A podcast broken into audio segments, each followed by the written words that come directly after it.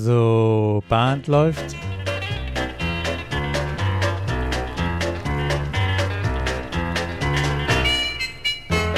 Herzlich willkommen in der Caller Lounge. Ich bin Martin Kull aus Baden-Baden. Und ich bin Peter Höfelmeier aus Kiel und gemeinsam begrüßen wir euch zur Folge Nummer 19. Heute mit einem ganz besonderen Gast, Peter. Oh ja. ich also ich sage, er ist der beste, er ist der beste deutsche Caller. Da bin ich bei dir. Ja. Jetzt stelle ich mir vor, erfolgreiche Duos, einer davon ist er. Dann hat er aus meiner Sicht den erfolgreichsten Special Dance auf die Beine gestellt, ist ein Showman, ein Sänger, ein Choreograf. Will ich auch Top-Noten verteilen, ja. Ja, ja. Und heute vielleicht auch ein Mahner und Kritiker. Zumindest wollen wir ihn mit den besten Absichten dazu mal herausfordern. Und Peter, wen begrüßen wir? Herzlich willkommen. Noch dürfen die Zuhörer raten, obwohl die sehen es vielleicht im Titel. Egal. Herzlich willkommen, Thorsten Gebhardt. Schön, dass du da bist. Grüß euch, Martin und Peter. Hallo. Thorsten, schön, dass du da bist. Eigentlich können wir dich zu allem befragen und du hättest wahrscheinlich auch zu allem eine Antwort. Äh, wie viele von uns, nur in deinem Fall, ähm, hast du eine echte Erfahrung hinter jeder Antwort. Will sagen, im Square Dance gibt es wahrscheinlich nichts, was du nicht gemacht hast. Und äh, wie in jeder Folge, wenn wir einen Gast haben, würden wir dich mal bitten, dein bisheriges Callerleben kurz zusammenzufassen. Und das wäre auch die erste Herausforderung, die wir dir gerne heute stellen wollen. Hi, ähm, das ist in der Tat ein langes Callerleben natürlich. Das liegt am hohen Alter und am frühen Einstieg. Ähm, eure Anmoderation, ähm, ja, was soll ich, da fällt mir nur Uiuiui ein. so, äh, lass ich mal so, so stehen. Äh, ich denke, mh, mm, ein Teil davon ist dieser, dieser langen Zeit geschuldet und, äh, und einem permanenten Wandel. Ähm, also ich habe natürlich das Glück gehabt, ich habe mit Tanzen 1977 angefangen, dann 79 auch schon mit Callen lag daran, dass die Jumpers damals, wir waren eine Tape-Gruppe. Also wir hatten keinen Caller, sondern uns wurde, mir wurde auch das Tanzen über Tapes beigebracht. Und insofern war, war da Mangel. Und ähm, als wir mal irgendwann einen Auftritt hatten, unser Taper keine Lust hatte, Tape aufzulegen, hat er gesagt, hör mal, aber du singst doch. Ich konnte recht schnell diese ganzen Singing Calls auswendig nachsingen. Und dann ähm, habe ich mich dahingestellt und habe in der Tat diesen Singing Call einfach gesungen. Ich wusste nicht, was ich da singe, ähm, aber ich habe mal halt gesungen. Ähm, und so kam das dann. Also, dass es dann losging mit der Callerei durch den Umstand, dass ich halt in Paderborn wohnte und der nächste Square Dance Club 100 Kilometer entfernt war in Dortmund, hatte ich nun auch keinen anderen Caller, an dem ich mich irgendwie orientieren konnte oder der mir groß was helfen konnte oder sagen konnte. Und habe meine ersten Schritte also ganz alleine gemacht. Das heißt, du äh, kanntest nur die, die vom Tape, den Output, genau. aber nicht irgendwie, wie, wie, wie agiert wird als Caller, okay? Hm. Ganz genau. Mhm. Also ich, äh, ich, kannte so Leute wie Al Brundage, ähm, den jungen Al Stevens von diesen alten Sets in Orderplatten und äh, kannte die Dinger recht schnell auswendig, all dieweil ich halt mit 14 Jahren schon angefangen hatte, Musik zu machen, also Gitarre zu spielen, habe dann in diversen Bands gespielt, bis hinten raus dann zum, zur Folk Music, Irish Folk. Und daher war so mein, mein erstes Ding eigentlich äh, Musik und Gesang und konnte mir deshalb schnell Liedtexte oder dann eben, wenn da halt ein Call drin war, der stört ja nicht. äh, ne, so ging das los und ähm, hatte dann mit, mit 19 erst eine Kindergruppe bei mir im Heimatort. Äh, die waren sieben bis 14 Jahre alt und ähm, hatte mir, ähm, ich glaube, wie hieß das Ding noch, äh, Caller, nicht der Caller Text, sondern das braune, das Caller äh, Manual. Das Manual, genau. Caller Manual. Das hatte ich mir gekauft und hatte dann im Endeffekt äh, angefangen zu arbeiten. Also ich war immer eine Woche den Kindern voraus ähm, in der Analyse des Calls, den ich beibringen wollte und wie, was haben die da beschrieben, wie machen die das. Also schon sehr, sehr autodidaktisch das Ganze.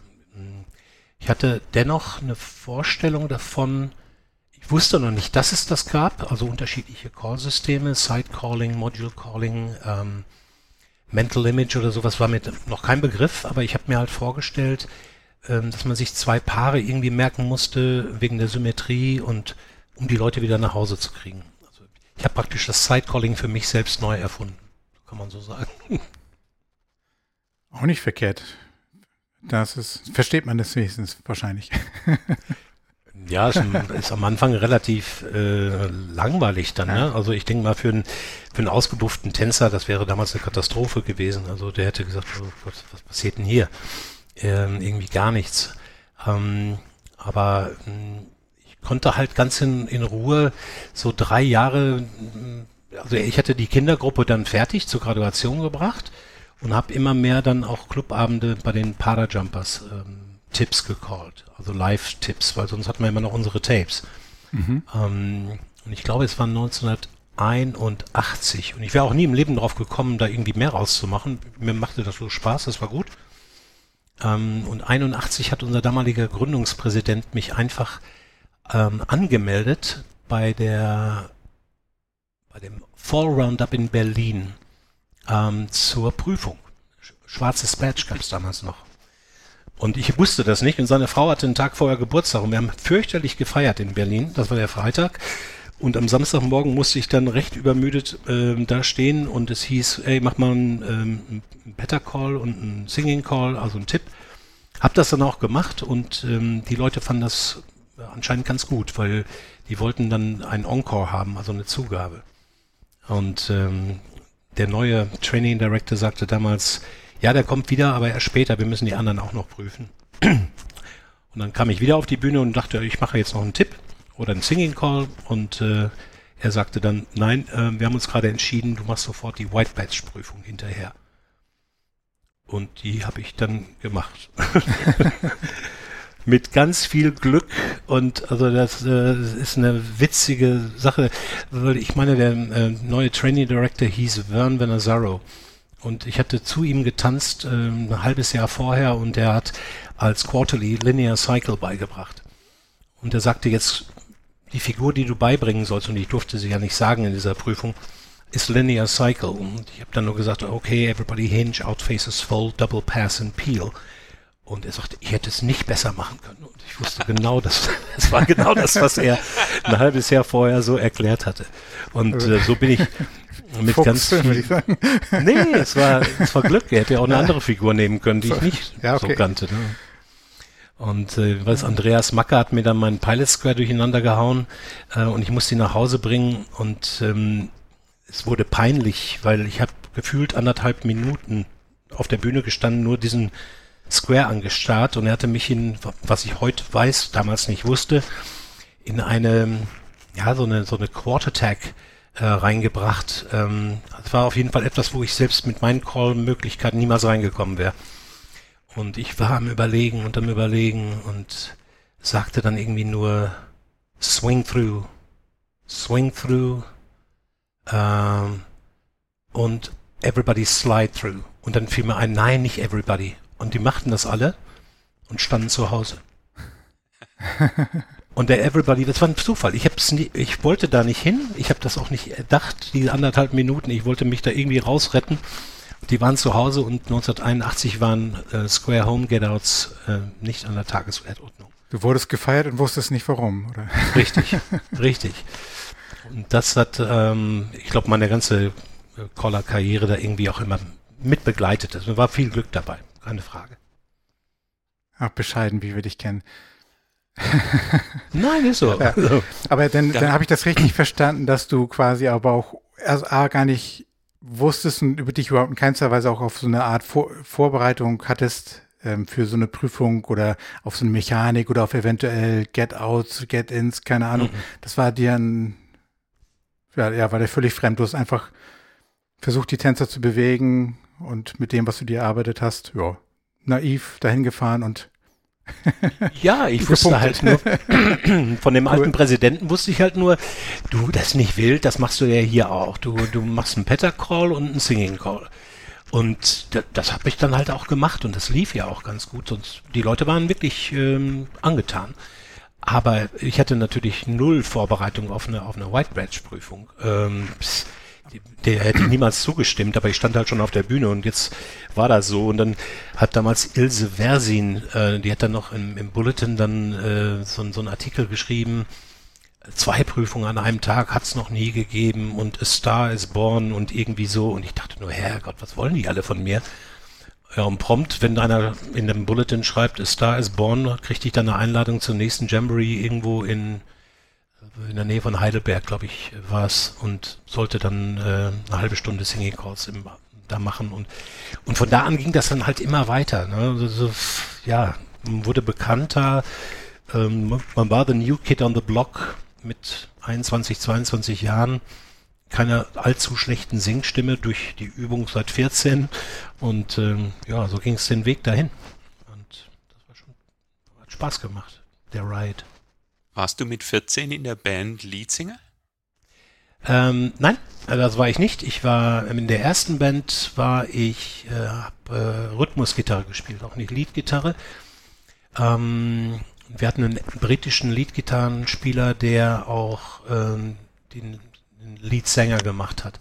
Aber ich habe halt die ähm, ähm, Harmonies gesungen, klar. Darum kam dieses Harmony-Thema schon sehr früh rein. Also in, in ich sag mal in Übung. Mhm. Ähm, dann später in dem in der Folk ähm, in der Folk-Geschichte war ich in der in der ersten Folk-Geschichte war ich Leadsänger in der zweiten war ich wieder Harmony-Sänger. Das Ding, diese zweite Folkband war links extrem konzertant. Also wir hatten einen sensationellen ähm, Hauptmusiker, möchte ich mal sagen, und Leadsänger. Und wir haben sehr konzertante Irish und Scottish Folkmusik gemacht. Also die, die teilweise mit sehr schwierigen vier, vier Stimmensätzen arbeitete. Und da, da kam noch richtig Schliff rein. Ja, klar. Keine, kein, keine Gesangsausbildung. Nein. Auch da autodidaktisch. Ähm, ja, obwohl, ja, mir hat, also mir hat die Atmung äh, keiner beigebracht. Aber ähm, bei uns in der Familie wurde aber auch schon von klein auf, also ich, es wurde immer gesungen, ne, ob Weihnachten und so. Also beide Eltern waren im, im, im Chor und also Gesang war in unserem Haus nicht fremd. Das war nichts, was man nicht tut oder so. Äh, Gibt es in Irland, glaube ich, nirgendwo. Alle singen. Ja. Ähm, nur bei uns ist das ein bisschen seltsam, anders. Also Gesang war mir nicht fremd. Ich habe keine Ahnung, ähm, wie sich das mit der Atmung, äh, Atmung entwickelt hat, weil da weiß ich nun im Nachhinein, dass es ganz wesentlich dazu beigetragen hat, dass meine Stimme auch unter großen Belastungen lange gehalten hat. Also wenn ich an Böderbaden denke oder so ein so ein Drei-Tage-Festival, wenn ich irgendeinem erzähle, wie, wie viele Stunden, das wisst ihr selbst, man auf der Bühne steht und die Stimme ist am nächsten Tag immer noch da. Ähm, das geht nur über eine gute Atmung. Ähm, und aber wo ich die her habe, I don't know. Aber so eine gewisse Unbedarftheit ähm, von Anfang an einfach einfach machen, dieses, ne, wir singen einfach, daraus kein Problem sehen. Ähm, einfach so hinfahren nach Berlin und einfach machen, ähm, so dieses, ja, das hilft, glaube ich, nicht nur da, in vielen Dingen wahrscheinlich. ja. ja, unbedingt. Ähm, keine Angst zu haben. Ja. Also es ist, was wäre denn passiert? Wenn ich total abgelust hätte in der Situation, dann hätte ich mein schwarzes Badge nicht bekommen. Okay. So war dann. Ja, genau. dann ohne, ohne schwarzes Badge zurück nach Paderborn. Hätte ich deshalb nicht geschlafen? Äh, natürlich nicht. Dann wäre ich ein anderes Mal wiedergekommen, vielleicht besser vorbereitet. Ich weiß es nicht, aber ähm, die Sorgen habe ich mir da nie gemacht und ähm, hatte eben auch keine Angst vor ähm, größeren Gruppen, ne, weil das hat dann auch wiederum mit diesem Bandzeug zu tun. Wenn du halt schon mal auch mit 17 oder so vor 200 Leuten was gemacht hast, wieso sollst du mit 21 Angst haben, wenn da 300 stehen? Keine schlechten Voraussetzungen, da gebe ich dir recht, ja. Zumal du ja dann auch schon erfahren hast, was Musik mit den Zuhörern macht. Also ohne ja. die Choreografie. Ja. Das ist ja eines deiner großen Assets. Also ich würde, ähm, das habe ich auch äh, auf vielen Caller-Schulen ähm, schon gesagt. Hm, für mich gibt es drei große Träger beim Calling, also Columns, also wirklich in Form von Säulen. Und das eine ist zweifelsohne die Musik, das Singen, ja, Singing. Die zweite ist ohne Zweifel die Choreografie. Das hat eben auch viel mit Mathematik zu tun, mit, mit Verständnis. Und die dritte, und die wird am meisten unterschätzt, die hat kaum einer auf dem Schirm, ist für mich aber genauso wichtig, äh, wird, wird ein Amerikaner oder ein Brite vielleicht mit Personality setzen. Und diesen Personality-Bereich, den würde ich anflanschen an äh, Themen wie Soziologie und Psychologie. Ähm, Business Side of Calling hat auch noch ein bisschen was damit zu tun. Wie, wie gehe ich mit meinen Verträgen um? Wie verlässlich bin ich? Wie pünktlich bin ich? All das.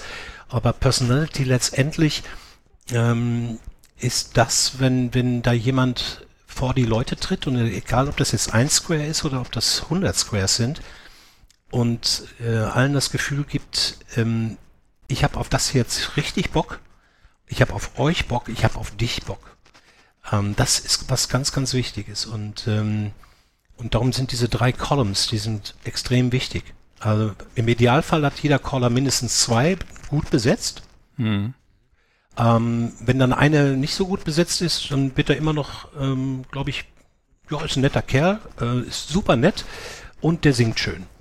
Äh, gut, bringt uns nicht nach Hause oder so und ist ein bisschen langweilig, ist egal, aber es macht ja so Spaß mit dem.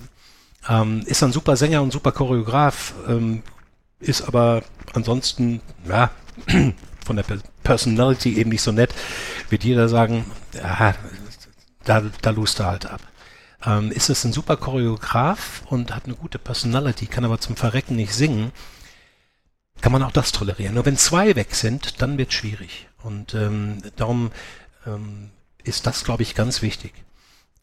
Die meisten Caller, die ich in diesen letzten 40 Jahren gesehen habe oder kennengelernt habe, ähm, hatte ich sehr schnell ein, sofort ein Gespür dafür, wie die zum Callen gekommen sind. Also bei mir war es definitiv über den Gesang. Music was my first love. Das war das allererste.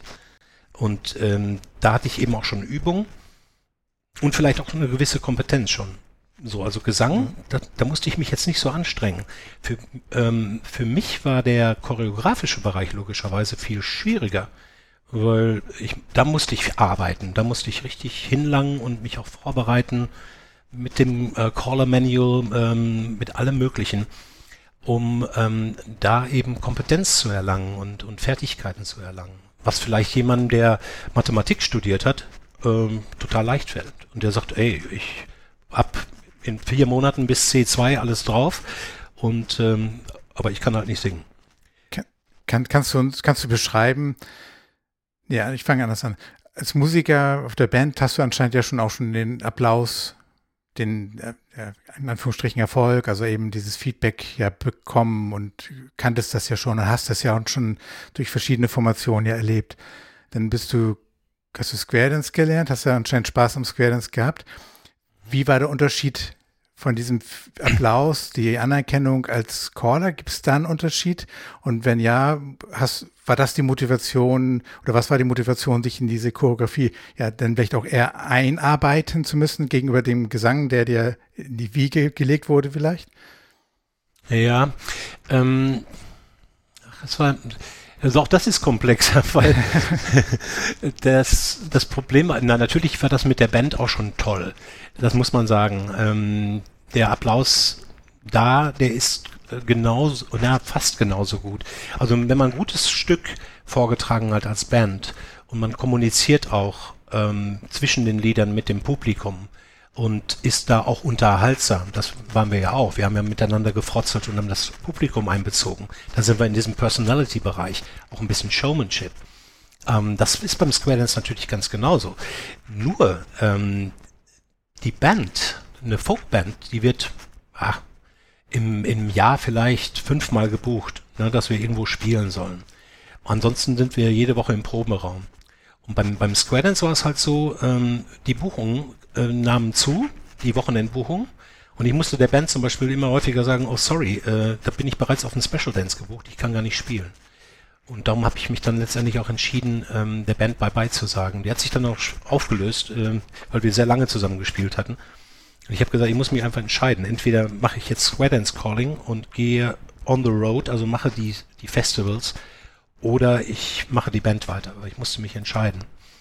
Was ich glaube, hm, was die definitive Befriedigung als Caller ist, ähm, oder dieses Erfolgs, die Rückkopplung seitens der Tänzer, die ist deutlich direkter.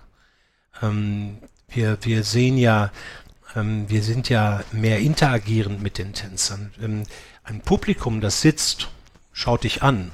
Aber wenn die Bühne gut ausgeleuchtet ist, kannst du noch nicht mal die Gesichter erkennen, sondern mhm. du siehst, da ist eine Masse Menschen. Ähm, wir haben beim, beim Calling einen, einen direkten Kontakt, auch einen Augenkontakt zu individuellen Tänzern. Du siehst, wie die ganze Gruppe agiert, ähm, wie sie auf einen schlechten Call reagiert, wenn man gegen den Bodyflow, wirft, fliegen ein paar Köpfe Richtung Bühne. Das heißt, du hast einen viel engeren Kontakt und das ist, ich kenne nicht ein einziges Hobby, ein, eine einzige Kunstart, wo das so ist. Also ich glaube in der Tat, dass ein Square Dance Caller so, eine, so, ein, so ein Hybrid ist zwischen einem Aerobic-Trainer, aber ohne festgelegte Sachen. Also wir, wir haben die, die Musik ja zum einen und dann haben wir den Tanz auf der anderen Seite, also die Choreografie. Und wenn, wenn man schaut, in allen Kulturen der Welt wird getanzt. Und die meisten tanzen auch frei. Die haben ja keine festen Reihenfolgen oder so etwas wie im Volkstanz, sondern die tanzen einfach frei. Und ähm, als Caller habe ich mich immer gefühlt als Medium zwischen ähm, der Musik und dem Tänzer, ihm da sein, seinen Tanz zu geben. Und diese Musik mit der Choreografie im, als Medium zu übertragen auf den Tänzer.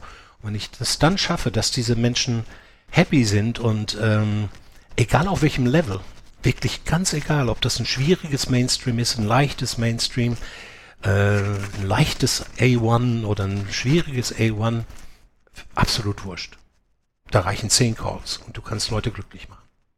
Ah, das Bild ist schon mal großartig mit dem Medium. Jetzt die Frage, wenn du sagst, ich bringe sozusagen dem Tänzer die Musik, weil wir in einer unserer letzten Folgen äh, über äh, die Synchronität gesprochen haben. Wir tanzen ja zu acht. Mhm. Ähm, würdest du trotzdem sagen, du bringst jedem Einzelnen die Musik oder bringst du den acht Tänzern die Musik? Würdest du da unterscheiden? Nein, ich bringe die Musik dem gesamten Floor. Okay. Ich glaube, ich, ähm, und das Witzige ist, da gibt es eine kleine, nette kleine Geschichte. Ich, ähm, Karlsruhe Student Jamboree. Weiß nicht mehr welches Jahr, irgendwann in den 90ern.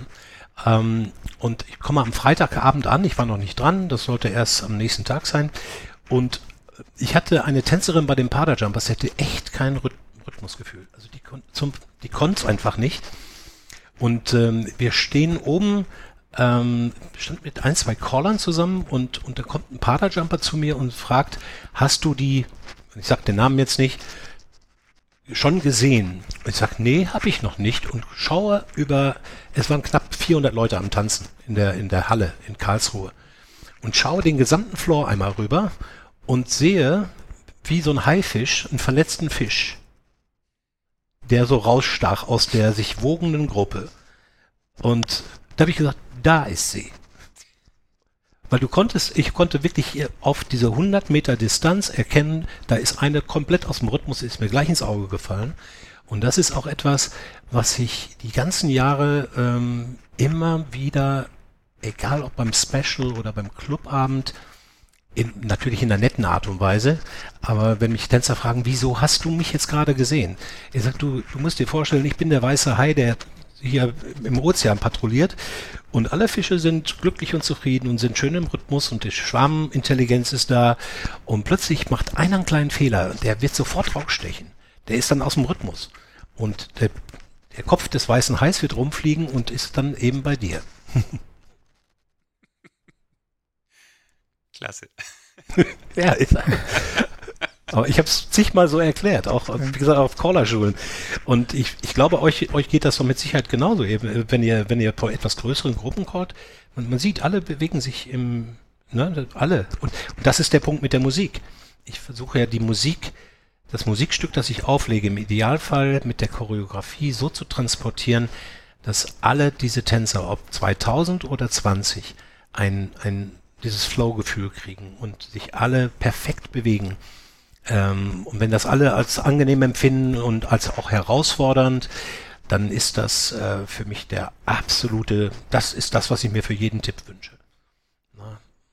Mal auch in Bezug nehmen auf unsere vergangenen Folgen haben wir unter anderem identifiziert, dass auch, oder Martin und ich uns auch daraus aus, aus der Analyse als Ziel genommen, wenn wir wieder starten können mit den normalen Clubabend, durchaus die Tänzerausbildung auch wieder ein bisschen in den Fokus zu rücken, ein bisschen zu, zu ja, mehr zu forcieren oder vielleicht mal wieder ein Augenmerk drauf zu legen. Also die Beobachtung ist, dass dann auch so ein bisschen dieses das Tänzerische bei den Tänzern, die, die Spannung, die Haltung, das Synchrone, worauf Martin anspielte, vielleicht so ein bisschen mhm. manchmal verloren geht. Ähm, man kann, mein Eindruck ist auch so, wenn ein Caller gutes Timing, gute Musik mit gemeinsam mit der Musik arbeitet, eine gute Choreografie anbietet, dann kann er schon ein bisschen dazu beitragen. Machst du in deinen Clubs oder hast du in deinen Clubs auch bewusst bei der Ausbildung nicht nur durch deine Art und Weise der Präsentation, sondern auch gezielt die, auf dieses Tänzerische, auf das Synchron, auf diesen Flow auch in der Ausbildung hingewirkt? Und wenn ja, irgendwie konkret oder einfach unterbewusst? Nein, schon sehr konkret. Und ich sag mal so, ähm, in den letzten zehn Jahren wahrscheinlich noch äh, viel bewusster und konkreter als jemals zuvor, weil man, äh, man entwickelt sich ja permanent weiter. Äh, wenn ich mir eine, hm, einen Glasabend anschaue, sagen wir mal, wo, wo man äh, ein Right and Left Through beibringt, um, ähm, wie ich das in den 80ern gemacht habe und wie ich das heute mache, ist ein riesengroßer Unterschied. Und wenn ich mich äh, heute im Nachhinein sehen könnte, würde ich sagen, um Himmels Willen, was für ein Honk. Äh, der hat ja gar keine Ahnung. Aber zu, zur damaligen Zeit fand ich mich jetzt nicht als Hock, sondern ähm, das war für mich da so okay. Nur man muss sich permanent weiterentwickeln, man muss sich permanent hinterfragen und und äh, wirklich sagen, ist das denn der richtige Weg? Vielleicht habe ich bei einem Caller-Kollegen was gesehen, äh, wie er das erklärt und ich habe gesagt, wow, das war super. Ähm, ist mir noch nicht selbst nicht eingefallen. Also mhm. das nennt, nennen wir dann ja Research. Die, die Spannung ähm, für mich beginnt es beim allerersten, beim allerersten Kontakt, also wirklich dieser, dieses Open House. Bereits da geht's doch, wir, wir bringen den Leuten bei, wie sie die Hände zu halten haben. Äh, ich nutze auch da immer so kleine, manche nennen das ähm, Entertainment oder sowas, Blödsinn. Ich sage immer, ähm, Männer, äh, wenn ihr dann euren Daumen bitte auf den Handrücken der Dame legt, ähm, Viele wollen das jetzt am Anfang ja noch nicht, uh, das ist mir zu viel. Ich sage, macht das aber bitte. Das ist die einzige Möglichkeit, wie ihr mit ihr flirten könnt, wenn ihr sie so ganz leicht reibt, ohne dass der daneben stehende Gatte irgendwas merkt. Und alle sind natürlich in dem Moment am Lachen. Und ich sage aber, ähm, nein, diese, diese, aber dieser kleine Druck mit dem Daumen, der ist schon wichtig. Ich möchte nicht, dass ihr die ganze Faust nehmt. Und, und wie wir das heute oft sehen, dass so die ganzen Hände ineinander geballt werden und ähnliches. Und da geht's schon los. Also ich glaube, es fängt wirklich bei der allerersten Stunde an und auch, ähm, ich meine, ich hätte von, von euch auch schon mal was ge äh, gelesen Richtung Brush Step, ja, also das vorne mit dem, mit dem, mit dem Fußballen, das, das, dann mache ich die Musik aus und sage jetzt hört euch selbst, hört euch selbst, hört ihr das? Wie hervorragend ihr brusht. Ähm, und das kann man gar nicht oft genug betonen und immer wieder betonen. Und, und darum ist die, die Ausbildung gerade in den ersten ah, drei, vier, fünf Abenden ist wahnsinnig wichtig und da muss ich hochkonzentriert arbeiten und eher bei den weichen Themen sein, als jetzt da schon drauf zu schielen, irgendwann können die mal relay the, uh, the Ducey oder sowas. Das, darum geht's nicht, sondern es geht darum, eben die Musik, die ich im Hintergrund habe, ich bin das Medium und will sie in die Füße und, und in die Bewegungen der Tänzer bekommen. Und das muss in jedem Fall bei meinem Calling immer das oberste Ziel sein. Das ist mein Anspruch. Also die, Tanz, die Tanzausbildung erstmal den ersten Abend in den Vordergrund stellen, ja. Das ist auch, also das ist noch mein Vorhaben, auch in den, noch stärker in den Fokus zu rücken in der Zukunft. Ja. Irgendwie mache ich das, aber man ist sehr schnell tatsächlich so in dieser Choreografie, nachher dann irgendwann in den ersten Formationen und ähm, darin sehr schnell verhaftet. Aber unsere Analyse und unsere Erkenntnis ist genau das, was du eben geschildert hast, ja. ja. Der, der Tänzer, der noch nichts gemacht hat, der, den du von der Straße reinholst, für den ist das erste Circle Left, um, wo er den Brush Step macht, ist schon eine Herausforderung in dem Moment, wenn du merkst, dass du dann nach Circle Right sagst, und dann weiß er das, oh, jetzt geht's nach rechts und jetzt geht's wieder nach links. Und dann machst du wieder nach rechts und dann machst du wieder nach rechts. Und dann kommt das erste Mal schon dieses Erlebnis, oh, ich habe jetzt mit links gerechnet. Und dass er, dass er ganz früh schon merkt, wir beide, wir kommunizieren, wir alle, wir kommunizieren miteinander. Nur, dass ich den Vorteil des Mikrofons habe und du das in deine Füße kriegen musst. Ähm, wenn ich da Vertrauen schaffe, na, hier ist die Musik, beweg dich zur Musik, ich gebe dir die Zeit dazu, ich hetze dich nicht, aber ich möchte wirklich auch erreichen, dass du das, das gut machst und sauber machst und dann hast du auch Spaß dran. Es spielt keine Rolle, ob du nach 27 äh, Figuren aufhörst äh, oder erstmal eine Pause machst, ähm, halb durch den Kurs oder was auch immer, spielt überhaupt keine Rolle. Du hast dich, du hast Square Dance getanzt. Ja. Fertig. Ich würde vielleicht ganz gerne nochmal Neugierde halber ein bisschen zurückkommen in die Phase, wo du denn gebucht wurdest für die Wochenenden, gesagt hattest, Choreografie hast du dir selbst erarbeitet, das reichte für die Tape-Gruppe Pada Jumpers irgendwie aus. Da hast du dich mit dem Manual mehr oder weniger autodidaktisch fortgebildet. Wann hast du denn gemerkt, dass du auf dem richtigen Weg bist? Bist du irgendwann nochmal anders abgebogen, weil du gemerkt hast, du warst vielleicht dann doch nicht auf dem optimalen Weg? Wann hast du gemerkt, dass du es anders machst als andere? Und warum bist, ja, und, und welche Schritte bist du denn weggegangen? Ja, ähm, das hat mit Menschen zu tun, oder mit, mit, ähm, mit Icons, die mir in meinem Callerleben begegnet sind und das waren durch die Bank eigentlich ähm, äh, Caller-Kollegen oder ja, ich würde sie, ich würde sie schon als Vorbilder äh, bezeichnen. Ähm, da waren immer mal Abbiegungen dabei. Also in dieser ganz frühen Phase, so also nach diesem Doppelbadge, ähm, logisch, da wurden Clubs aufmerksam, die haben dann, dann gebucht und man hat ähm, das versucht und das vielleicht auch gut hingekriegt, sonst wäre man nicht nochmal gebucht worden oder weiter gebucht worden. Aber ähm, Eckler, ein ganz wichtiger Punkt war, ich glaube 1984 bin ich Al Stevens begegnet, ähm, den ich ja nur von der Schallplatte kannte und von meiner White Badge Prüfung. Da war er frisch angekommen in Europa. Und ähm, der gute Al hatte mich gebucht für den Heidelberg Castle Dance. Und hatte, ich weiß ja, er hat damals Peggy, seine Frau, noch gefragt und hat gesagt, ah, ist ein junger Kerl, was meinst du?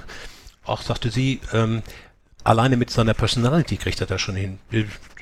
Das läuft. Singen kann er sowieso und ähm, ja, das hatte ich wirklich gehört, wie, wie die beiden sich da unterhielten, ob das denn sinnvoll sei, ob ich nur im Barrel callen sollte oder sogar den Tanz mache. Und dann haben wir den Heidelberg Castle Dance gemacht und der Al hat mich ähm, dann mal an die Seite genommen im Laufe des Abends in der Pause und sagte, ähm, du hast jetzt einen, einen Dixie-Style ähm, und dann in ein Left Swing Through. Das ist nicht gut. Und dann habe ich gesagt, wieso nicht? so eine Left Hand Wave ist doch toll. Ah nee, mach erst das mit den Centers, weil jetzt guck dir mal den Flow an. Und mir das erklärt. Und dann habe ich vielleicht das erste Mal wirklich über über ähm, Hand Awareness und und den Flow letztendlich. Ich habe immer versucht rund zu callen, aber das macht ja nicht unbedingt Sinn. Ne? Dann wird man ja auch wird einem leicht schlecht.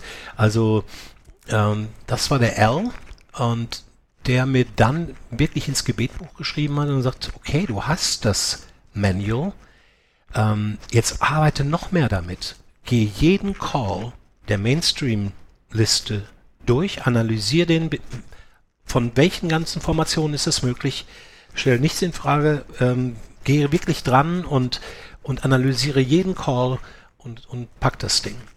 Ähm, das hat dazu geführt, dass ich zehn Jahre lang ausschließlich Mainstream gecallt habe. Ich habe erst zehn Jahre, nach zehn Jahren Mainstream-Callen mich an das Plus-Programm herangetraut und das war ein, äh, ein, ein, ein ganz wichtiger Punkt, weil ich, ähm, ich glaube, selbst wenn man mich heute nach über einem Jahr Pandemie nachts um zwei Uhr wach machen würde, wäre ich, glaube ich, immer noch wegen dieser vielen vollen Schubladen, die man über diese vielen Jahre hat, nur was Mainstream angeht, mh, schon in der Lage, ähm, eine, ein Increase of Difficulty Level auf egal welcher Figur zu machen ähm, und die Leute leicht abzuholen oder ganz schwierig äh, reinzu, reinzugehen.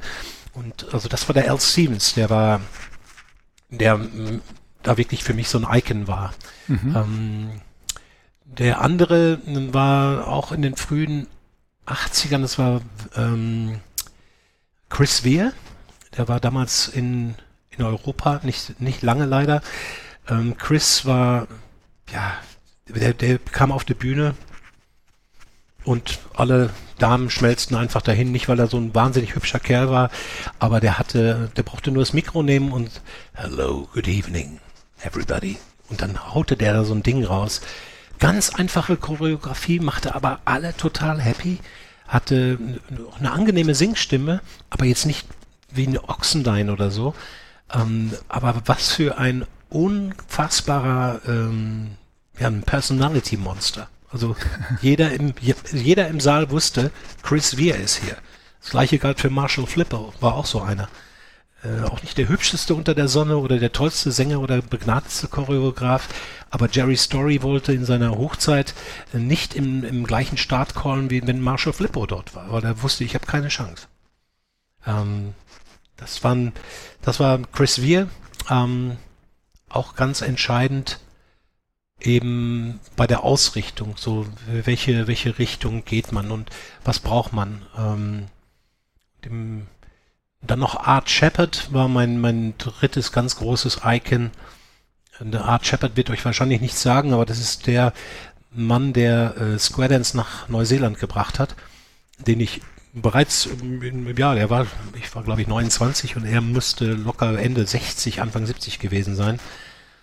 Und für mich die, oh Gott, ein, ein, ein, ein Gentleman vom Herrn, der war äh, Ex-Pilot, also Offizier der, der Luftwaffe und hatte ähm, das sowas von super organisiert. Zwar ein Club drüben aufgebaut mit über 200 äh, Mitgliedern, hatten einen eigenen Radiosender, also das, was sie über den Podcast macht, hatten die ähm, Around the Squares, hatten die das einmal pro Woche, freitags nachmittags.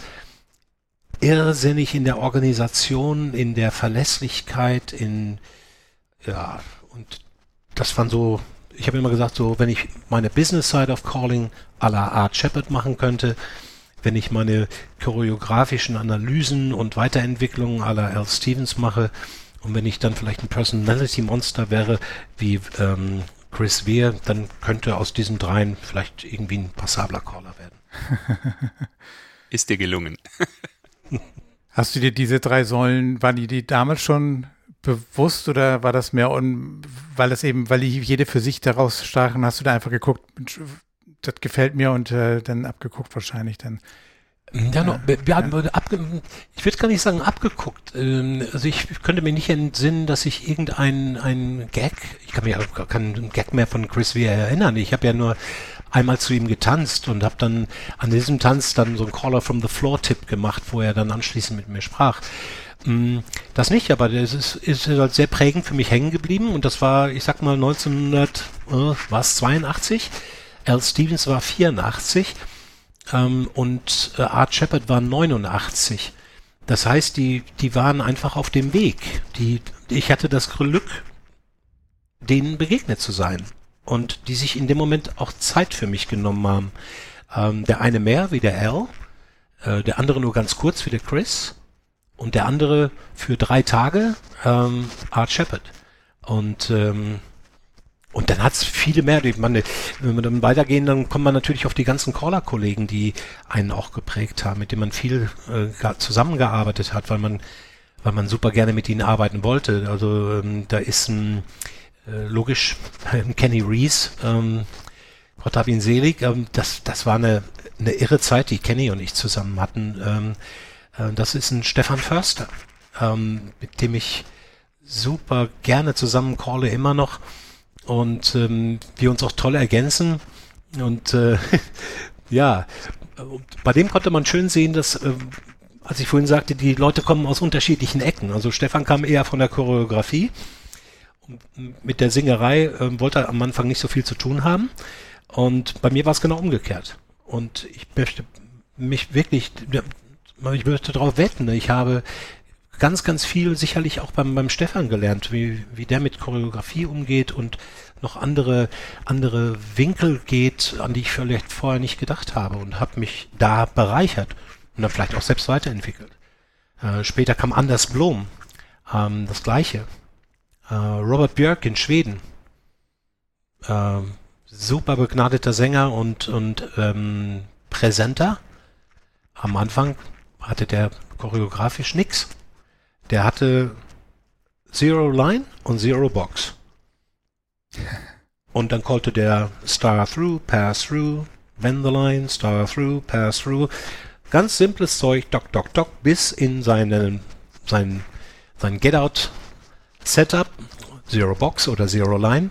Und dann nahm er eins entweder von Jerry Story oder Tony Oxendine, ballerte den Leuten das um die Löffel, machte so seinen Patter-Call und äh, anschließend kam ein Singing Call, wo sich alle niederlegten und sagten, wow, wie kann man so singen und wie kann man das Ding so raushauen. Und auch eine äh, Methode, das war eher fast wie Chris Weir, mit einfacher Choreografie, Leute, Leute begeistern und einfach laufen lassen, tanzen lassen. Tanz. Wenn du aber auch nicht abguckst, ähm, im Sinne von abkupfern oder kopieren, aber schon beobachten, analysieren, die Stärken erkennen und, und ein Stück weit, vermute mal einfach, unterstelle ich dir wahrscheinlich auch Selbstreflexion, also für dich selbst dann auch ja, die, diese Selbstanalyse. Hast du das irgendwie für dich auch, oder würdest du, anders gesagt, würdest du es für dich auch so beschreiben, dass du es dann auch wahrnimmst und für dich dann selbst auch versuchst, dann zwar nicht zu kopieren, aber zumindest auch zu beleuchten? Kann ich da noch vielleicht daran arbeiten? Doch, ich also, das doch. Wahrscheinlich ja. Also das, das heißt, wenn du sagst, du entwickelst dich weiter, dann wirst du sowas ja gemacht haben. Ja, natürlich. Ja, ja. Ähm, du nimmst, ähm, also ich, ich, sag mal so, ähm, wenn der Stefan Förster jetzt ein wenn ich ihn jetzt kopieren würde, ich calle mit ihm zusammen und ich mache als zweiten Single Call gleich Delilah, ähm, dann das ist wie ein Kopfschuss. wie willst du das machen? Das wäre das beste Beispiel. Na? Also das ja. macht man natürlich nicht, weil du weißt ja dann auch, ähm, was anderes ist, wenn du mit jemandem zum ersten Mal zusammencallst und du, du machst dann Delilah und du weißt gar nicht, dass es auch sein, sein großes Ding ist. Ähm, auch choreografisch natürlich, wenn du mit, mit Kollegen zusammenarbeitest und sagst, wow, das, das, äh, das Thema hat der super angepackt, habe ich so noch nie drüber nachgedacht, hm, dann denke ich aber beim nächsten Mal drüber nach. Selbst beim Callers from the Floor, äh, ganz, ganz, ganz junge, junge Leute, ähm, die haben eine schicke kleine Idee, noch nicht vielleicht die Erfahrung, das optimal zu präsentieren, aber das würde ich dann halt machen. Ne? Nicht in der Situation, aber beim, beim nächsten Mal. Ich sage, ey, Junge, das war eine, mal eine super Idee. Ähm, nein, Research gehört dazu. Ähm, sonst, also es fällt einem ja nicht alle selbst ein, ne? um Himmels Willen. ähm, das gehört dazu. Und äh, aber dann auch die Weiterentwicklung und eben zu überlegen, was mache ich damit? Ja, ähm, das, das, ich weiß, Jerry Story hat mir mal gesagt, äh, er hatte ein ähm, wie war das, ein, ich glaube aus einer, einer Zero Box Touch a Quarter und dann hatte er irgendwie ähm, ähm Scootback, ne, plötzlich Hinge, Boy Trade, Boy Run, Half Tag, Half Trade, Half All Eight Circulate, irgendwie sowas, hatte er bei einem jungen Caller gehört, äh, so ein Setup. Und sagte der, der Bengel war ganz kurz davor, eigentlich einen sensationellen Get-Out zu machen macht den dann aber nicht, sondern löst wieder auf in eine Linie und callt weiter. Und Story ist dann hingegangen und hat das Ding weiterentwickelt und kam dann in der Tat damit raus, half tag, half trade, half all eight circulate, right and left grand. Und ähm, das, denke ich, machen alle, die, äh, die sich mit Choreografie auseinandersetzen. Aber auch immer über die Seite gucken und sehen, ähm, was machen Kollegen, klar. Wenn du von, so, Martin, ja? Entschuldigung. Nein, nein, nein, alles gut. Ich, ich, ich, wenn ich an Weiterentwicklung denke, ähm, so ein, eine Sache ist ja auch, womit du verbunden wärst, ähm, die Veranstaltung der Pader Jumpers, das Pader Rodeo. Mhm. Ähm, wann war dort das erste und ähm, wie würdest du da zum Beispiel jetzt Stichwort Weiterentwicklung, ähm, die Weiterentwicklung, die Entwicklung zu der heutigen, aus meiner Sicht ähm, Kultveranstaltung äh, mit nicht dagewesenen kurzen Dauer, bis es ausverkauft ist. Glaube ich, eine der wenigen Veranstaltungen, wo man überhaupt ein, äh, ein Ticketlimit setzen muss.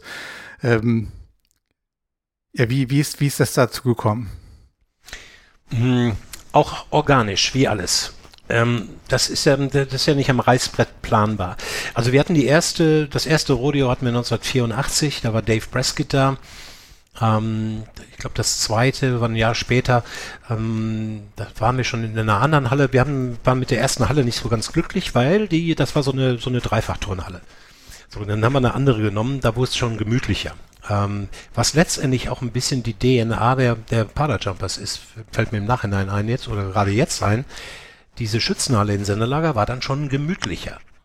Ähm, und wir hatten Al Stevens da, wir hatten Kenny Reese da ähm, und es gibt also erstmal so unsere, unsere deutschen Heroen, äh, die dort als Gastcaller waren. Und das ging bis Anfang der neun, also ich meine 1990 oder 89 irgendwie. Da hat man dann schon hm, Barry Wonson aus Australien da. Boah. Und dann war der große Punkt, dass ich ein Jahr vorher ähm, in Elmhult in Schweden tanzt hatte zu Jerry Story und Tony Oxendine, die ich vorher nur von Tapes kannte, aber sensationell fand. Und jetzt habe ich die Jungs live erlebt in, in Schweden und war sowas von begeistert, weil das war jetzt nochmal eine ganz andere ähm, anderer Ansatz von Calling, Entertainment und wirklich, die waren perfekt. Ähm, hab die dann fürs Rodeo gewinnen können und es war ein Riesenproblem für den Club, weil ähm, klar, die Kosten waren entsprechend hoch und man wusste ja jetzt nicht genau, wie, wie, wie geht das. Und da ist mir eigentlich schon damals eingefallen und habe gesagt, okay, wir verkaufen die Tickets vorher und ich werde, ich war ja schon auf diversen Bühnen unterwegs und weiß noch, ich habe damals beim Hummeldance in Hamburg gesagt, in anderthalb Jahren kommen die beiden nach Paderborn und die Veranstaltung ist limitiert auf 400 Personen. Aber ihr könnt ab heute schon buchen. Mhm. Oh, das klappte mal, ne? die war äh, in der Tat anderthalb Jahre vorher dann ausgebucht, weil das war das erste Mal, dass sie in Deutschland waren. Äh, war ein Riesenerfolg. Ähm, darauf das Jahr hatten wir, glaube ich, ich nicht, da war Barry Wonson da und dann waren Jerry und Tony dreimal in Folge da. Ähm, auch jeweils immer ausgebucht, immer rappelvoll.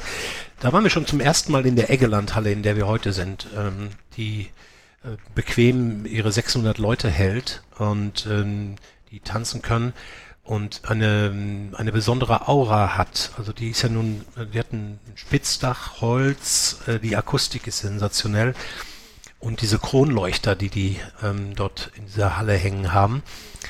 Und an dem Punkt haben wir dann auch angefangen, oder vielmehr, ja, vielleicht auch ich angefangen zu sagen, wir müssen jetzt diesen, äh, wenn wir Jerry und Tony vor allen Dingen nach vorne schieben wollen, dann brauchen wir eine Bühne, die professionell ist. Das kannte ich ja noch aus meiner Bandzeit. Und ähm, dass die Leute sie sehen können und umgekehrt. Und ich finde nicht schlimmer, als eine Bühne zu haben, wenn du, wenn das Licht nur so von hinten kommt, dann sind die, die Caller sind so Schemen, Schatten. Ähm, das heißt, wir haben eine Frontalbeleuchtung auch gemacht, was im Square Dance Bereich nicht ganz so üblich ist, aber da mussten die halt durch. Äh, musste ich ja auch durch. Und ab da fingen eigentlich viele, viele kleine Nuancen an. Ähm, wir haben nichts mehr dramatisch geändert. Ähm, lediglich nach drei Jahren haben wir dann gesagt, okay, ihr beiden jetzt nicht, weil das soll das Pader-Rodeo bleiben und soll jetzt nicht das Jerry and Tony Festival werden. Das war ein ganz, ganz bewusster und kalt kalkulierter Cut, dass wir gesagt haben, nee, wenn die jetzt noch zwei machen, dann kommen wir aus der Nummer nicht mehr raus. Ähm, also haben wir dann andere Leute gebucht und ähm, sind dann hingegangen und haben das mit der mit der Bühne noch weiter perfektioniert. Also und ich, dann, dann war der nächste riesengroße Cut, den ich wieder zu verantworten hatte. Ähm, bis dahin war ich eigentlich angetan von ähm, diesem Multilevel-System der Schweden. Ja, zwei Mainstream, ein Plus, zwei Mainstream, ein Plus. Und ich habe aber gemerkt, da kam jetzt meine Soziologie zum Tragen, das klappt so nicht. Weil Tänzer sind eben Menschen. Und die verhalten sich, das Sein bestimmt das Bewusstsein. Und meine Beobachtung war die, dass alle tanzen den ersten Tipp, alle tanzen den zweiten Tipp, und dann müssen sich die Mainstream-Tänzer hinsetzen. Die werden gezwungen von uns, sich hinzusetzen. Wir sagen denen, wenn du zur Toilette musst, dann gehst du jetzt. Und die Plus-Tänzer tanzen ihren dritten Tipp und interessantes Phänomen. Nach diesem dritten Tipp ist der Dancefloor nicht mehr ganz voll, sondern ungefähr, wenn, wenn du Glück hast, zwei Drittel voll. Wenn du Pech hast, Hälfte. Weil die ganzen Plus-Tänzer nämlich jetzt ihre Pause nehmen. Das Level logischerweise ist bei diesem vierten Tipp denkbar, das sagt richtig. Du hast einen ganz interessanten Tanz, der, der droppt förmlich weg. Und dann musst du den wieder mit dem nächsten Tipp wiederholen. Dann kommen jetzt diese erfahreneren Tänzer, will ich sie mal nennen, wieder dazu. Aber es, es ist eine Unwucht da drin, wo du ein Abendprogramm nicht machen kannst. Und ich habe damals echt entschieden, ich habe gesagt, nein, obwohl es auf dem Flyer steht, wir machen keine äh, Plus-Tipps am Abend. Es gibt nur Mainstream.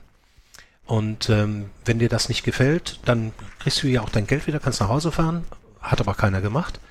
Und wir haben dann in den Folgejahren diesen Nimbus aufgebaut, dass wir sagen, ähm, ein Mainstream-Tänzer tanzt beim Pada-Rodeo immer. Der hat das Recht, immer zu tanzen. Das ist ein, ein Grundrecht eines Mainstream-Tänzers.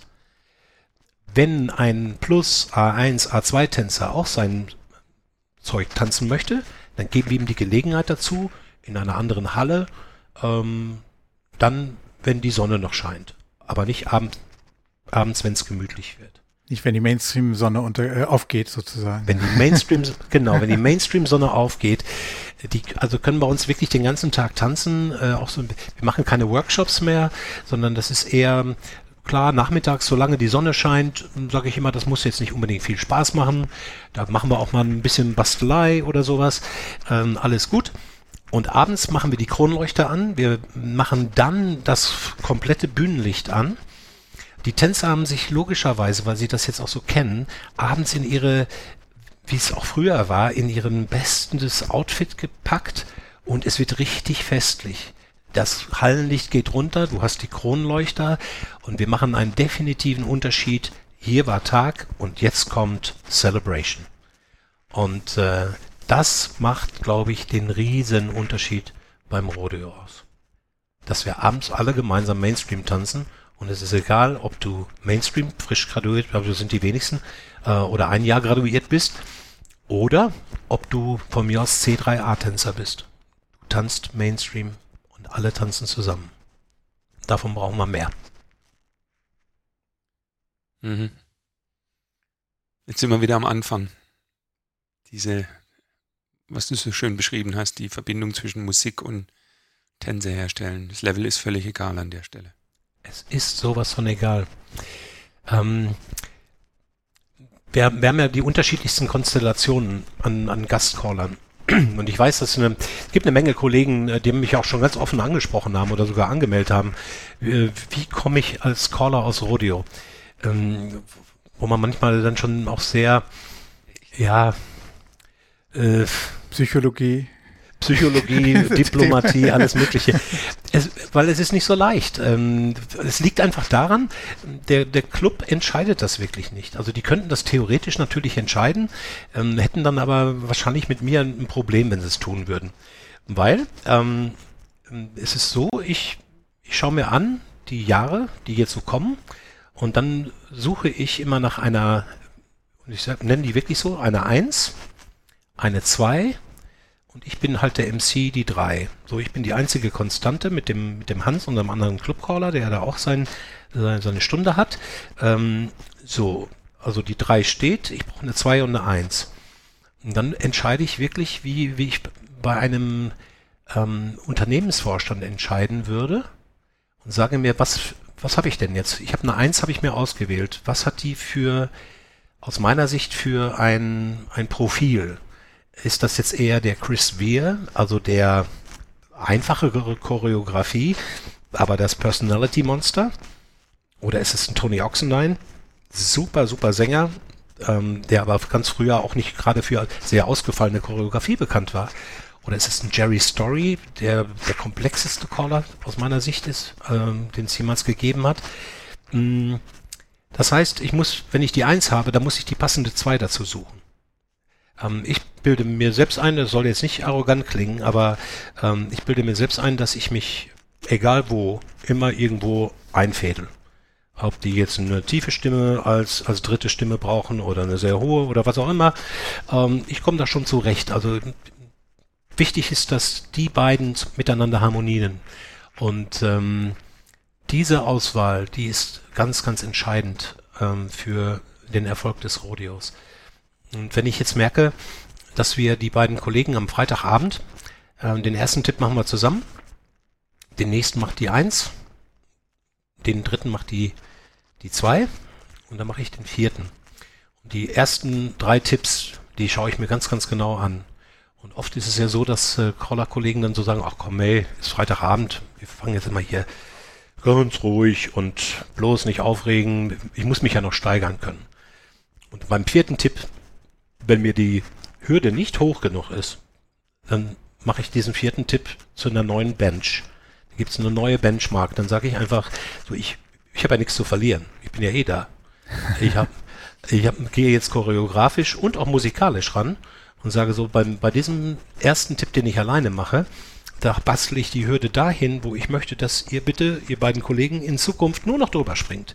Ihr dürft auch gerne neue Hürden nach oben aufbauen, aber bitte nicht nach unten. Aber das ist das Minimum, was wir haben wollen. Und ähm, dadurch klappt das, glaube ich, dass wir ein recht gutes Mainstream-Level auch haben. Ähm, dass wir da an dem Abend tanzen, wo eben auch der C3A-Tänzer sagt, oh, was war das denn jetzt? Kannst, ähm, du, kannst du die Hürde ein bisschen beschreiben?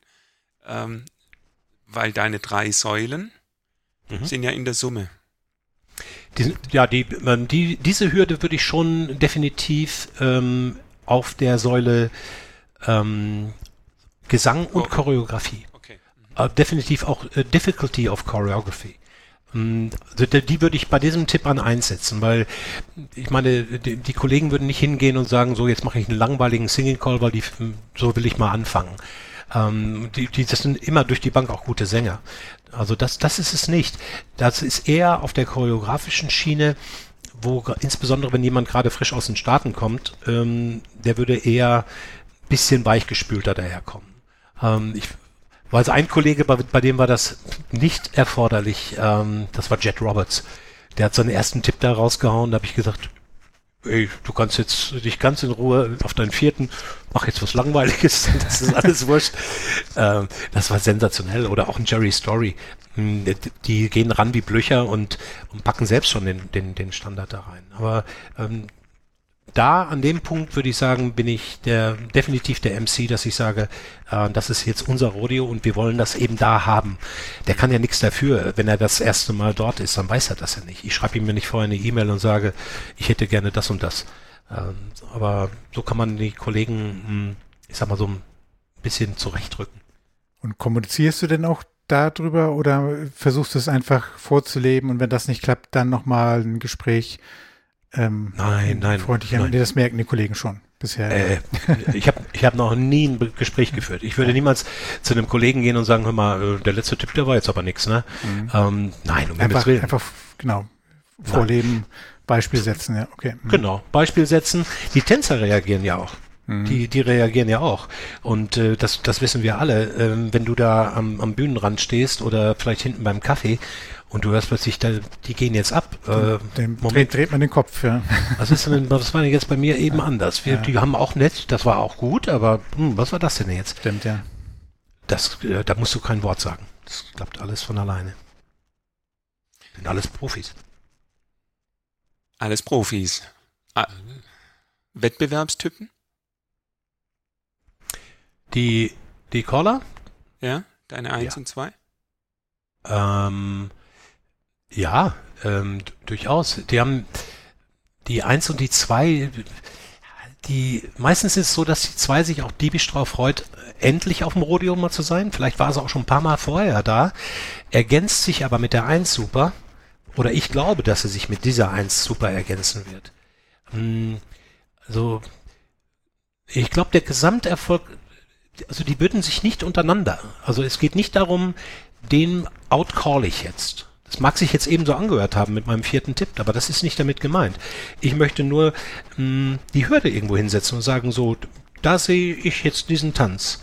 Und das lebe ich halt einfach vor. Und dann kommen die automatisch nach. Aber es ist nicht so, glaube ich, dass jemand hingeht und sagt so, boah, da hat der, ähm, weiß ich, der, der Story jetzt einen irren Tipp rausgehauen. Jetzt muss ich den nächsten aber äh, noch toller machen oder, oder was. Hm, sondern es sind eher da auch die erfahrenen Leute, die in der Lage sind und sagen, so wenn der jetzt einen sehr, sehr schnellen oder High-Energy-Tipp gemacht hat mit einem, mit einem äh, rockigen äh, Singing Call wo sind wir am Abend? Wir sind bei 9 Uhr. Ach komm, jetzt kannst du aber auch mal ein etwas sanfteres Ding einfahren. Du machst jetzt einen etwas ruhigeren Tipp, auch von der Choreografie her. Ähm, so ein, ein Tanz ist für mich wie, wie ein Sieben-Gänge-Menü. Ja, ähm, wer kochen mag, dein, dein Sohn Martin ist ja dabei. Ähm, der, für mich ist das alles immer wie Kochen. Äh, das muss man ganz klar so sehen. Ähm, es gehören die unterschiedlichen Dinge dazu eben die drei Säulen und, und, und viele Kleinigkeiten eben auch noch. Und ähm, was mich halt stören würde, ist, wenn einer sagt, ich möchte nur Fleisch. Und ich möchte wirklich nur Fleisch. Kein Gemüse, kein nix. Ähm, dann wird das schwierig. Und das ist, da sind wir jetzt im Moment so ein bisschen in der Bredouille, was so ähm, die sehr, sehr hohen Level angeht, also die unsichtbaren, ähm, die man nochmal irgendwann gesehen hat, als sie vielleicht Mainstream getanzt hat, plus Advanced.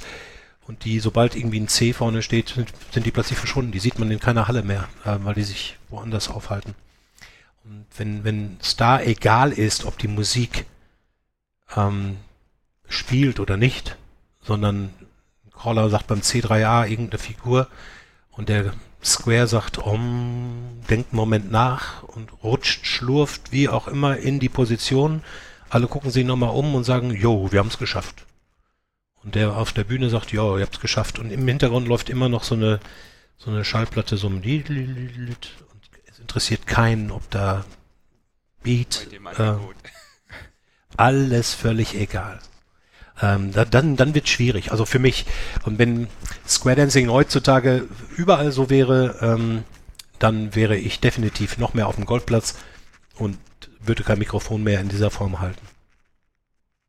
Jetzt hast du ja also wirklich viel, viel Energie in die Szene gegeben und ähm, ziehst dich ein bisschen zurück. Hast ja dann angekündigt, mhm. äh, so viele Weekends mache ich jetzt nicht mehr. Gibt's was, wo du sagst, ähm, das würde ich gerne mit auf den Weg geben. Also das sind, das sind Dinge, wo ich sage, Mensch, in die Richtung könnte man sich verändern. Also dein vierter Tipp, den du gerade beschrieben hast, den hast du beschrieben in puncto dein Caller 1 und 2. Aber ich könnte mir vorstellen, dass das vielleicht auch etwas in Richtung der Tänzer ist, dass du auch sagst, Mensch, du hast ja auch den Vorteil, dass beim Paderrodeo ein gewisses Level einfach auch da ist, denke ich, über die Jahre. Und das hältst du ja mit dem vierten Tipp auch ein bisschen hoch. Ja, es ist zum, zum einen ist es so, dass ich sag mal die erfahrenen Tänzer in ihren Clubs, also das sind ja die Angels, die sagen den ähm, frisch schon, also da musst du hin, da musst du hin, da musst du hin, da musst du jetzt noch nicht hin, da wartest du vielleicht noch ein Jahr, ähm, weil das das könnte ein bisschen bisschen anstrengend sein. Und zum anderen ist es natürlich so, dadurch, dass wir, ähm, weiß ich nicht, im Februar oder so haben wir immer diesen Booking Date ähm, und ich glaube, das letzte Mal war es irgendwie in 25 Minuten ausgebucht oder sowas, dann sind die Leute ja noch in der Class. Also frisch graduierte hast du so gut wie nie da, weil die sind ja noch, sie kommen ja noch nicht in Frage. Also darum haben wir ein ganz gutes Level. Vielleicht auch wegen des vierten Tipps. Ähm, ja, das, das würde ich schon sagen, ist mit der Grund für, für ein gutes Level. Aber das, das Level letztendlich spielt nicht die, die ganz, ganz große Rolle. Sie ist natürlich hilfreich, wenn, wenn du, ähm, wenn du allen Tänzern an diesem Abendprogramm ein gutes er äh, Erlebnis geben willst und die nicht sagen, oh, ich, jetzt renne ich hier nur durch die Gegend, hab nichts davon. Ähm, was ich aber finde, ähm, das hatte ich jetzt vorher noch nicht erwähnt, ähm, eine musikalische Sache, die würde ich eigentlich allen Kollegen mit auf den Weg geben. Die hatte ich auch ewig nicht drauf, obwohl ich von, aus der Musik komme. Ähm, Bronk Wise hat mir ähm, vor vielen Jahren äh, diesen Tipp gegeben und er sagte, The dancers need the downbeat. The dancers need the downbeat. Mhm. Und wenn man sich umhört, dann wirst du, und ich musste mich wirklich konzentrieren, als ich das dann von ihm erfuhr, und ich hatte eine Woche mit ihm zusammen gecallt, also Doskido gemacht. Also ich habe mir dann jeden Abend seine, seine, seine, seine Hashes angehört, also seine Pattercalls. Und der Typ, äh, auch übrigens ein genialer Musiker, ähm, der Typ hat's wirklich, der hat eine ganz andere, seine Diktion ist in der Tat auf dem Off, Offbeat und dadurch hat der Tänzer den Downbeat. Aber das ist so eine irre Anstrengung, weil wir wollen ja für uns, ist es ja leicht, wenn wir auf dem Downbeat callen, ist ja für uns viel leichter, das ist ja wie ein Metronom, ne? Dock, dock, dock und dann machst du die Figuren hin. Aber wenn, ähm, hör dir ein, ähm, irgendwie im Internet mal einen wirklichen äh, Bronk Wise Patter an, wirst du feststellen, dass er in der Tat dieses kleine bisschen davor ist und dadurch ist er, callt er auf dem Offbeat. Der Tänzer hat immer das Gefühl, immer wenn der Takt da ist, geht mein Fuß runter. Das ist schon, das war eine riesen, das war auch ein Riesenschritt, ähm, wo dann auch später Leute gesagt haben, irgendwie, ich weiß es nicht, was es ist, aber das, ich kann da einfach nur schön tanzen. Und da sind wir wieder ganz am Anfang. Da ist die Musik, ich bin das Medium, da ist der Tanz. Dann habe ich jetzt endlich auch verstanden, warum ich so sehr, sehr, sehr, sehr gerne zu Bronk ähm, tanze oder getanzt habe. Ja. ja. ja. Müsst ihr wirklich mal, hört euch dann mal, mal an. Das ist äh, ganz irre. Ähm, Jet Roberts kann das auch hervorragend. Ähm, ähm, beide haben aber auch eben als Duo eine viele, viele Jahre zusammengearbeitet. Ähm, das sind äh, das, die gleiche Choreografie, es muss gar nicht schwierig sein, nur du hast einfach das Gefühl, ich weiß nicht warum, aber ich fliege mhm. förmlich in die nächste Formation hinein. Und äh, das ist du lernbar. mit der Musik. Bitte? Du tanzt mit der Musik. Genau. Und ähm, was wir oft machen, ist, wir callen mit der Musik. Ja. Beat 1. Jo. Ja. Na, also wir, wir sind da so ein bisschen egoistisch, wenn wir, wenn wir da mehr äh, an unser Klientel, also wenn man das so sieht, die Tänzer denken, dann ist das das Leichteste, was man äh, improven kann. Äh, obwohl ich sagen muss, es ist sau schwierig, das zu improven. Also das ist wirklich nicht einfach. Ähm, hat, hat mich lange Zeit gekostet. Also ich würde sagen, bestimmt Monate, wo ich mich echt darauf konzentrieren musste und äh, um das, das Gefühl dafür zu bekommen. Das ist eine, eine, super Ergänzung zu, was Martin sagte, Beat 1, da spielt Martin ja auf unsere Folge mit dem Singing, Singing Call, Beat 1, der, mhm. Hidden, der Hidden Champion, mhm. wo wir uns ja nur auf diesen, diesen einen Beat bei jeder Sequenz äh, konzentriert und fokussiert haben. Ähm, und da haben wir auch schon selbst festgestellt, das erfordert schon höchste Konzentration, das nicht nur beim Grand Square den Tänzern den ersten Beat zu geben, sondern eben auch bei den anderen Sequenzen, ähm, eben von seinen Gewohnheiten wegzukommen. Aber noch viel spannender, ich finde, finde den Punkt sehr spannend und auch äh, lohnenswert, glaube ich, da mal hinzugucken, ähm, dieses Feeling von Bronk dann eben auch mal also ich, nee, anders gesagt, ich habe ähm, ihm schon oft angehört und ich höre ihn mir manchmal auch an, um manchmal vielleicht so dieses Feeling zu übernehmen. Aber ich habe auch nur versucht, das Feeling zu übernehmen, ohne das analysiert bekommen zu haben. Also von daher habe ich jetzt nochmal einen ganz anderen Blick darauf. Und ähm, ja, Beat 1 beim Singing Call sowieso und dann nochmal versuchen insgesamt in dieses, ist das ja rhythmischer oder bieten wir nur den Tänzern denn mehr das Rhythmische an? Ja, das ist ein, äh, dadurch, dass du ja äh, echt ein bisschen versetzt kommst, ähm, wird es, wenn, wenn du jetzt, ich sag mal, 10, 20 Jahre ähm, anders gecallt hast und du hast dir selbst immer den, den Downbeat genommen, ähm, dann wird das, äh, das, oh, das ist eine Herkulesaufgabe, das loszuwerden. Mhm. Aber du wirst merken, ähm, wenn, wenn du den gleichen, nimm mal irgendeinen Singing Call, aber am besten ist eigentlich ein Hash Call. Beim Hash Call ist er am deutlichsten, wie, wie er äh, mit dieser Musik spielt, aber immer den Downbeat bei den Tänzern lässt. Ne? Also der, wo du sagst, wieso sagt er jetzt schon Square Through? Ähm, ich hätte es einen Moment später gesagt. Also ne, diesen, diesen einen Taktschlag da später. Und ähm, das ist schon auf jeden Fall interessant. Und darum in der, ich glaube auch, dass in der Caller-Ausbildung, ähm, ich meine, gut, bei mir war es jetzt nun sehr autodidaktisch, aber heute gibt es ja so viele Möglichkeiten äh, mit, mit Caller-Schulen und die ECTA macht auch eine ganze Menge. Also ich finde, die, da haben wir vorhin schon drüber gesprochen, diese Anfänge, auch mit den Tänzern, da muss unfassbar viel mehr passieren. Ähm, das hat auch mit den Dachverbänden zu tun. Ich habe äh, jahrelang, habe ich sowohl der ECTA als auch insbesondere IWSCC gesagt, Leute, jegliche Energie, jegliches Investment, sei es monetär oder sei es in, in Arbeitskraft oder was auch immer, steckt das bitte ins Mainstream. Das muss ins Mainstream, das muss in den neuen Tänzer hinein. Alles. Weil alles, was darüber kommt, ähm, sei es Rounddancing, es gibt nicht viele äh, Rounddancer, die von der Straße zum Rounddance kommen, sondern die meisten kommen über Square Dance zum, nach der Mainstream-Class äh, zum Rounddance.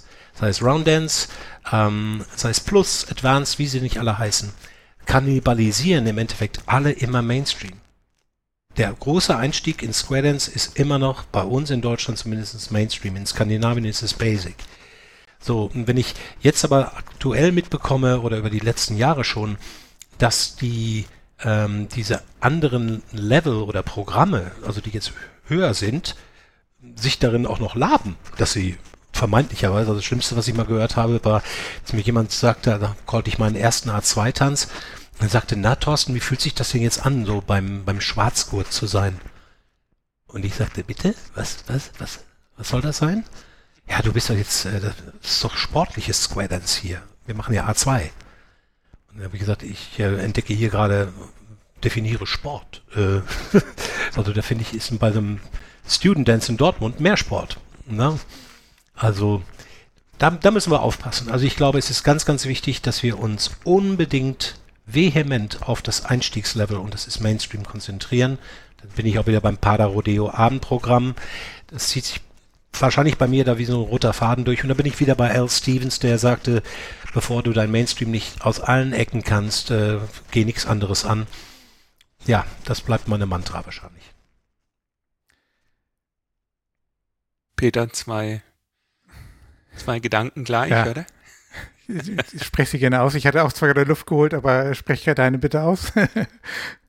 Eine tolle Folge. Auf Für alle Fall. Hörer, das hm. ist die Folge mit der kürzesten Vorbereitung und mit äh, riesigem Output.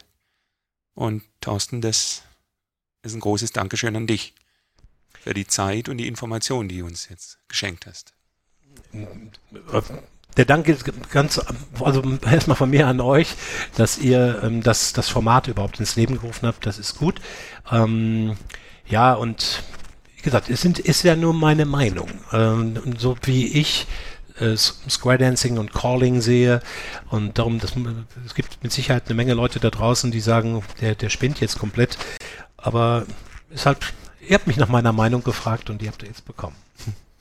Wir haben, wer die letzten Folgen, unsere letzten Folgen gehört hat, der, der weiß, dass gegen Ende, dass wir da jetzt zwei Rubriken eingeführt haben. Wir, wir wollen die heute tatsächlich so, so in der Form nicht ausspielen, aber Thorsten jetzt vor eine spontane letzte Herausforderung stellen. Und zwar eine der Rubriken ist Musik, wo wir immer ähm, passend, bisschen, bisschen angepasst an die Folge uns versuchen, da so ein, zwei Stücke rauszusuchen und die zu beleuchten, warum wir die verwenden.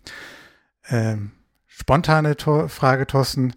Könntest du sagen, zum Beispiel ein Singing Call, der jetzt aus den Jahrzehnten dann callen, äh, an Top 1 steht? Hast du einen? Boah. Top 1 aus 40 Jahren. Nein, nee, äh, na, wahrscheinlich nein, nicht. nein, das, das, das, das, geht nicht. Also äh, ich kenne sie alle noch, äh, würde ich sagen. Ähm, aber das, das ist so viel fantastische Singing Calls, die da produziert worden sind. Und das hat sich auch geändert. Ihr hattet der Wade Driver von, von ein paar Wochen äh, oder ich weiß nicht genau, wann es war, aber ähm, Rhythm war zu meiner Anfangszeit wow, das Label. Jetzt mittlerweile ähm, dazwischen war mal Ego, fand ich auch ganz witzig, was sie so gemacht haben.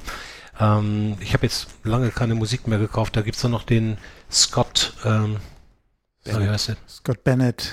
Ja, irrsinnig, was, was, was der, was der macht.